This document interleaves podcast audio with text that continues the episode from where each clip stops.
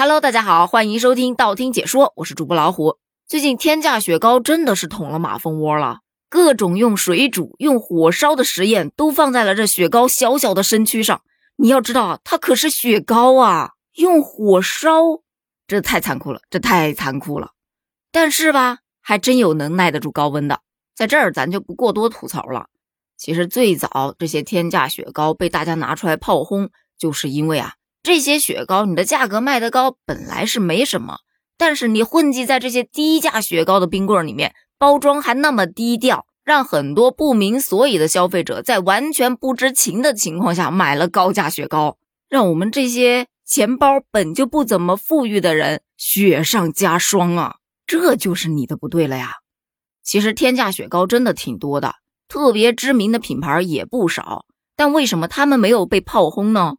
那主要还是因为他们都有自己的专门的冰棍儿，以及他们线下的门店，不会让消费者无端端的就这么被刺一下。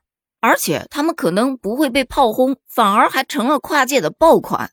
你比方说茅台冰淇淋，这两天啊，茅台冰淇淋老火了，被炒到了两百五十块钱一杯，你说离谱不离谱？本身它的官方价格为组合装七百六十四元一件，一件当中有十二杯，划下来就是六十四块钱一杯。当然，它这杯真不大，就那么一点点，所以本身定价已经不是很便宜了。但还有人往上炒，炒到了两百五十块钱一杯呢。于是大家吐槽：真把人当二百五啊！但你别说啊，买的人还挺多。但人家买不一定是用来吃，他可能只是用来拍个照啊，发个朋友圈呐，晒一晒呀。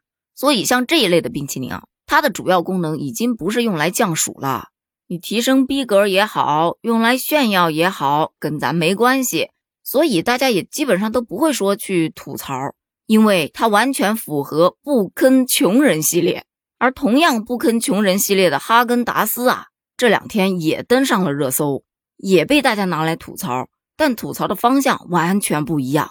这说的是最近啊，法国出口两批次的哈根达斯香草冰淇淋，结果被检测出含有一类致癌物，所以网友的吐槽方向就是：哇，贫穷救了我的命啊！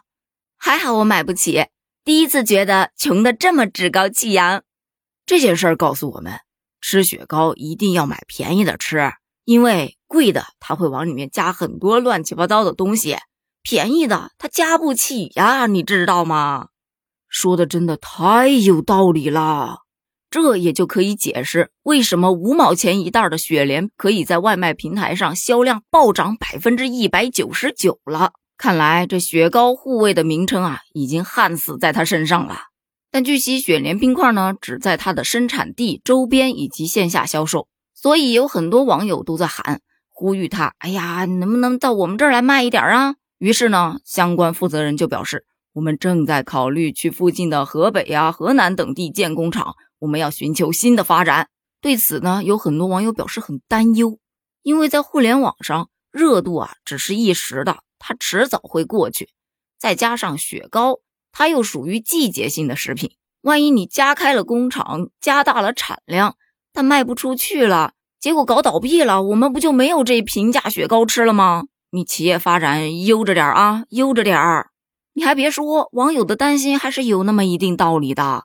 但具体怎么去操作啊，这是雪莲工作人员的问题了。而针对目前的雪糕刺客呀，以及火都烧不化这两个话题，钟薛高也终于出来说话了。他们回应称啊，用烤雪糕的方式去评断品质本身就不科学，而且卡拉胶是符合国家标准的。另外，近两年，我们一直在积极的推进线上线下全渠道布局，同时公司也已经在推动线下渠道单独冰棍的陈列，以便于消费者去做一个很好的区分。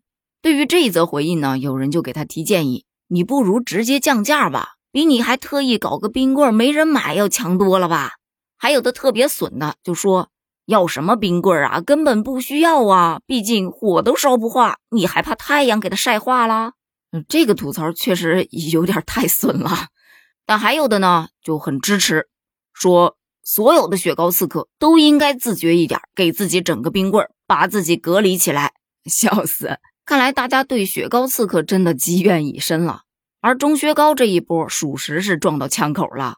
还是之前说的那句话，你贵可以贵，只要不影响我吃平价雪糕，不会搅乱平价雪糕的市场，不会无端端的去抬高平价雪糕的价格，那我管你多贵呀！就像前面网友吐槽的，贫穷有的时候也是能救命的呀。那关于雪糕最近的一些事件，你又是怎么看的呢？欢迎在评论区留言哦，咱们评论区见，拜拜。